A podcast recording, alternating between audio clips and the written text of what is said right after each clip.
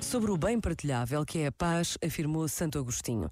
Não há palavras adequadas para exaltar a paz. Não há sentimentos adequados para meditar sobre esta coisa extraordinária que é amar e possuir a paz.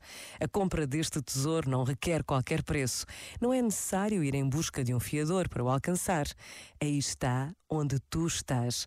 Basta que ames a paz e ela está contigo. A paz é um bem do coração e é comunicada aos amigos, mas não como o pão. Se quiserem dar pão, quanto mais pessoas o partirem, menos têm para dar. A paz, em contrapartida, é semelhante ao pão do milagre que cresceu nas mãos dos discípulos ao partirem-no e distribuírem-no.